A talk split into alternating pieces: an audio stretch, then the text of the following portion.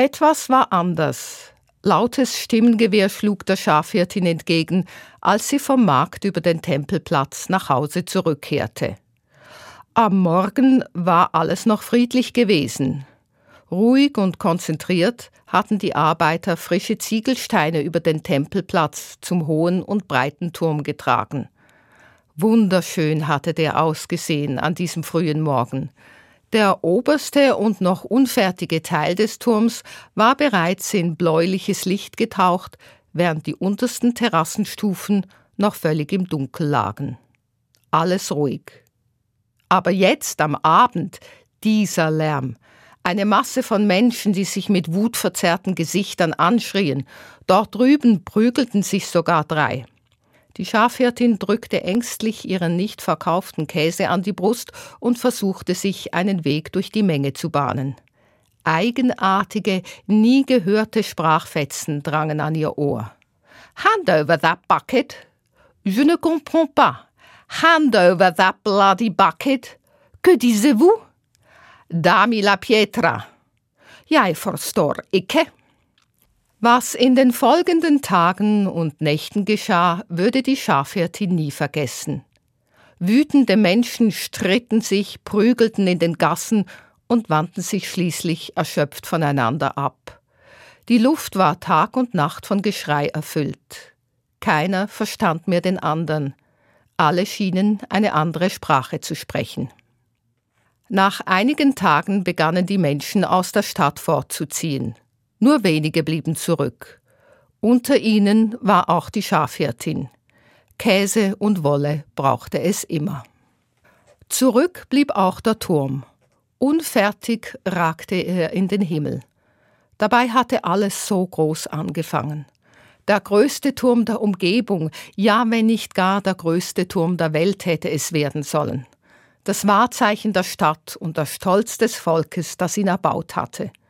Und natürlich sollte der Turm auch eine Brücke in den Himmel sein, denn wo, wenn nicht hoch in den Wolken, könnte man Gott begegnen. Der Turmbau von Babel, liebe Hörerin, lieber Hörer, ist eine der ältesten Geschichten der Bibel. Türme mit Terrassen und Treppen, die man hochsteigen konnte, wurden im vorderen Orient seit 3000 vor Christus gebaut. Zikurate heißen sie in der Fachsprache.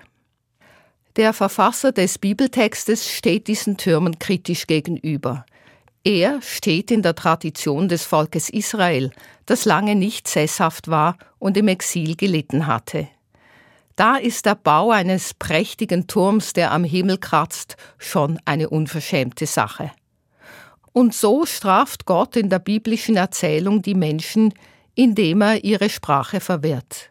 Niemand versteht mehr den anderen und damit ist der Turmbau gestoppt. Mich persönlich interessiert es weniger, ob es nun angemessen sei, hohe Türme zu bauen oder nicht.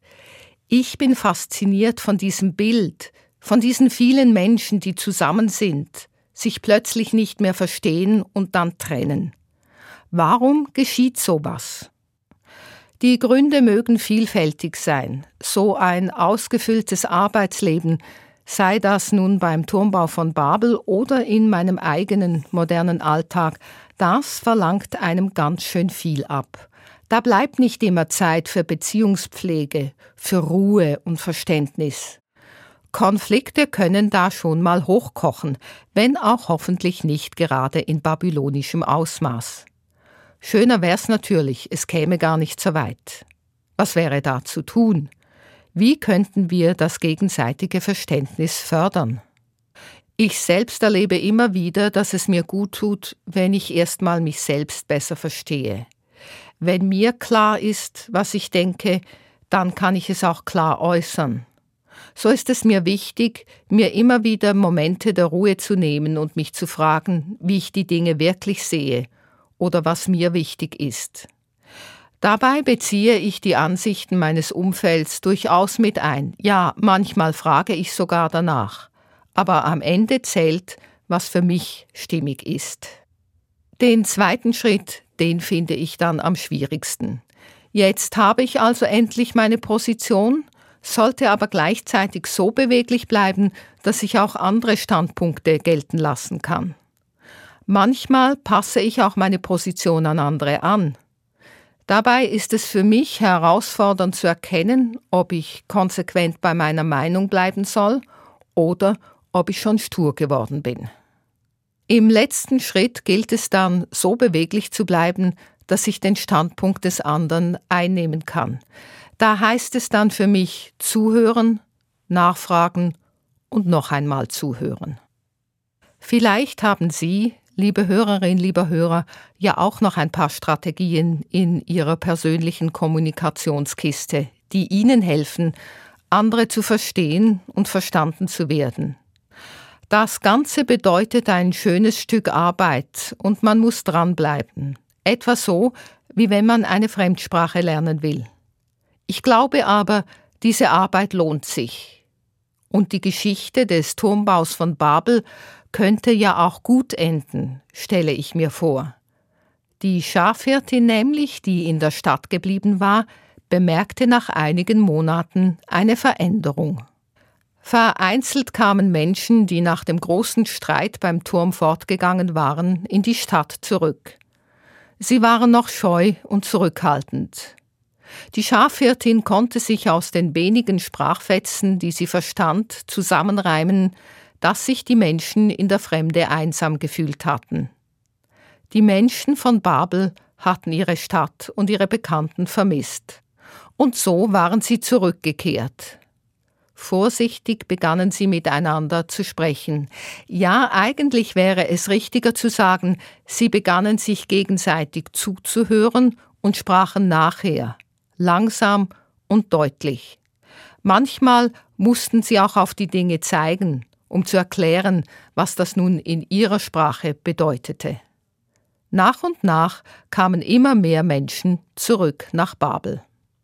Das Leben in Babel nahm wieder an Fahrt auf. Handel wurde getrieben, Versammlungen abgehalten und Wissenschaft betrieben.